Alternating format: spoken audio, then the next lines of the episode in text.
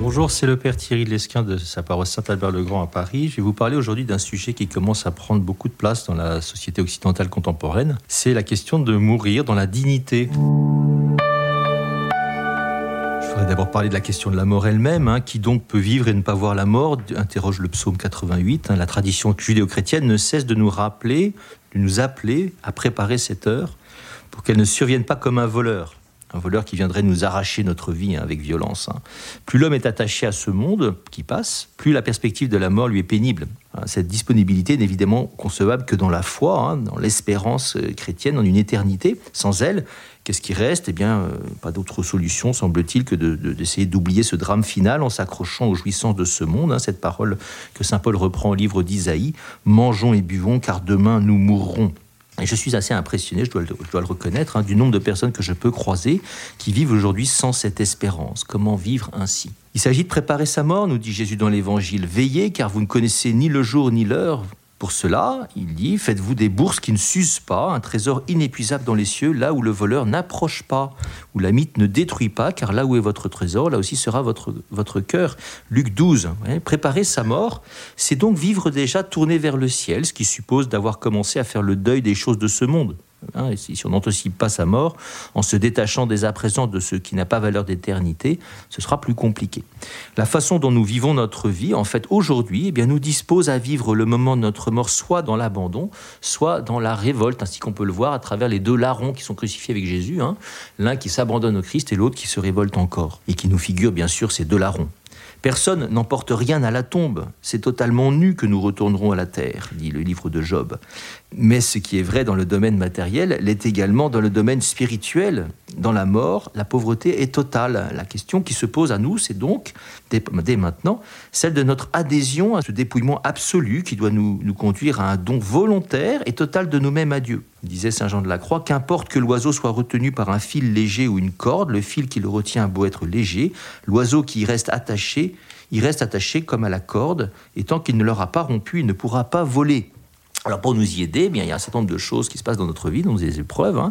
l'appauvrissement qui, qui s'impose à nous, comme, comme en particulier la vieillesse et la maladie qu'on peut voir non pas seulement comme une fatalité ou comme un drame, mais aussi comme une opportunité. Hein. C'est facile à dire de l'extérieur, mais c'est néanmoins vrai. Notre organisme se dégrade avec le temps, nous privant souvent de la jouissance de la santé parfaite, de certaines capacités, d'une part de notre autonomie. La vieillesse et la maladie engendrent des formes de dépendance, parfois même des humiliations. On en a une, annonce hein, quand, Jésus dit à Saint Pierre au moment de la résurrection, quand tu étais jeune, tu mettais ta ceinture toi-même pour aller là où tu voulais, quand tu seras vieux, tu étendras les mains, et c'est un autre qui te mettra ta ceinture pour t'emmener là où tu ne voudrais pas aller. Et si nous ne connaissons pas l'heure de notre mort, eh bien plus l'âge avance, plus il est prévisible qu'elle approche. Hein. La vieillesse, comme la maladie, doivent nous inviter plus que jamais à nous y préparer à cette fin. Elles peuvent même contribuer donc à nous y disposer. Alors, là, il y a une vraie question qui se pose, et c'est celle surtout que je voudrais aborder aujourd'hui. De tout temps, les épreuves de l'existence ont pu paraître trop lourdes aux plus accablés. Certains en ont souhaité mourir. On a même ça dans la Bible avec Moïse, hein, par exemple, et le prophète Élie aussi, mais ici je cite Moïse. Si c'est ainsi que tu me traites, dit-il à Dieu, Tue-moi donc, oui, tue-moi, si j'ai trouvé grâce à tes yeux, que je ne vois plus mon malheur. C'est au livre des Noms, au chapitre 11. Mais ce ne fut alors qu'une prière qu'il adressait à Dieu pour que Dieu en décide selon sa volonté. En revanche, quand l'homme pense être la mesure de toute chose, comme c'est si souvent le cas dans nos pays développés, eh bien, il estime aussi qu'il a le droit de décider de la fin de sa vie dans une pleine et totale autonomie. Si en plus l'homme n'apprécie sa vie que dans la mesure lui apporte du plaisir, du bien-être, au minimum un certain confort, eh bien la souffrance lui apparaît comme un échec insupportable il faut s'en libérer à tout prix. Le pape Jean-Paul II, dans son encyclique Evangelium Vitae en 1995, écrivait ceci Le suicide, en son principe le plus profond, constitue un refus de la souveraineté absolue de Dieu sur la vie et sur la mort et partager l'intention suicidaire d'une autre personne, l'aider à la réaliser par ce qu'on appelle le suicide assisté, ou autrement dit l'euthanasie, signifie que l'on se fait collaborateur et parfois soi-même acteur d'une injustice qui ne peut jamais être justifiée, même si cela répond à une demande. Et moi, je ne peux pas m'empêcher de frémir d'inquiétude hein, devant le constat d'une existence terrestre qui s'achève non pas dans une humble et confiante remise de sa vie à Dieu comme un enfant, mais au contraire dans une prétention de maîtrise ultime, une sorte de prétention en tout cas, quels que soient les paramètres, les conditions mystérieuses qui peuvent pousser les gens à faire un acte pareil. Qu'est-ce qui va advenir de ces personnes qui font de leur mort même un acte quand même qui a tout l'air d'être un acte de contrôle? Jésus nous a prévenu, si vous ne changez pas pour devenir comme des enfants, vous n'entrerez pas dans le royaume des cieux, Matthieu 18, 3. Qu'est-ce que c'est inquiétant? Il est urgent, je crois, de rappeler aujourd'hui avec la Bible que Dieu seul a le pouvoir de faire mourir et vivre. Deutéronome 32, 2 Rois 5, 1 Samuel 2, etc. L'homme ne peut pas usurper ce pouvoir sans commettre une grave injustice aux conséquences qui peuvent être éventuellement tragiques, absolument tragiques. Je crois que c'est très très urgent de témoigner de l'espérance chrétienne autour de nous, à tous les hommes, hein, euh, que, leur vie doit avoir un sens, c'est le Seigneur qui en donne un sens. Urgent aussi de se soucier du salut de tous et peut-être pas de partir du principe qu'il est acquis a priori pour tout le monde. Hein. Alors affronter le scandale de la souffrance, vous voyez, c'est un fondamental. L'euthanasie prétend répondre au drame de la souffrance en y mettant fin. C'est une fausse pitié. Hein même une perversion de la pitié, disait Jean-Paul II. La vraie compassion, disait-il, rend solidaire de la souffrance d'autrui. Elle ne supprime pas celui dont on ne peut pas supporter la souffrance.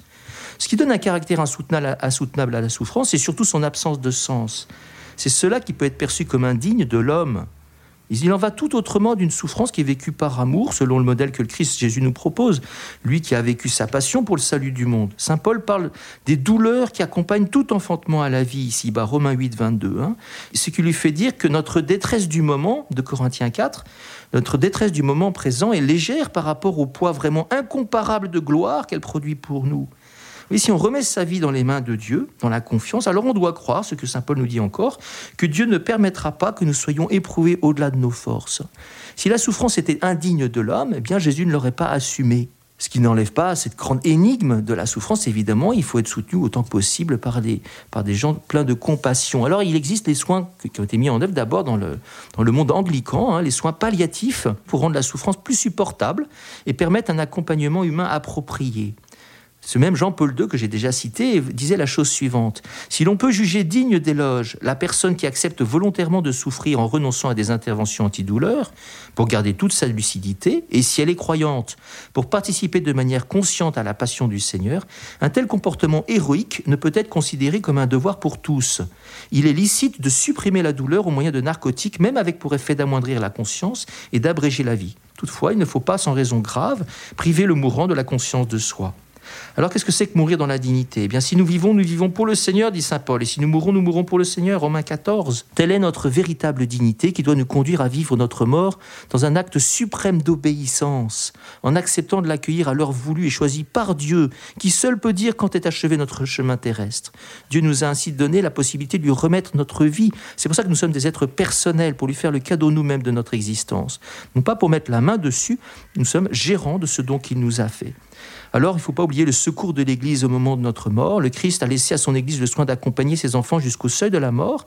elle le fait par excellence au moyen de trois sacrements la confession, le sacrement des malades, l'extrême onction, et puis la communion eucharistique, le viatique. Elle a même le pouvoir de lier, de délier et d'enlever les peines temporelles, la fameuse indulgence plénière. Et aujourd'hui, est-ce que nous avons encore recours aux prêtres au moment où nous achevons notre existence, pour nous-mêmes et pour nos proches? Profitons-en, c'est un cadeau extraordinaire que le Seigneur nous donne.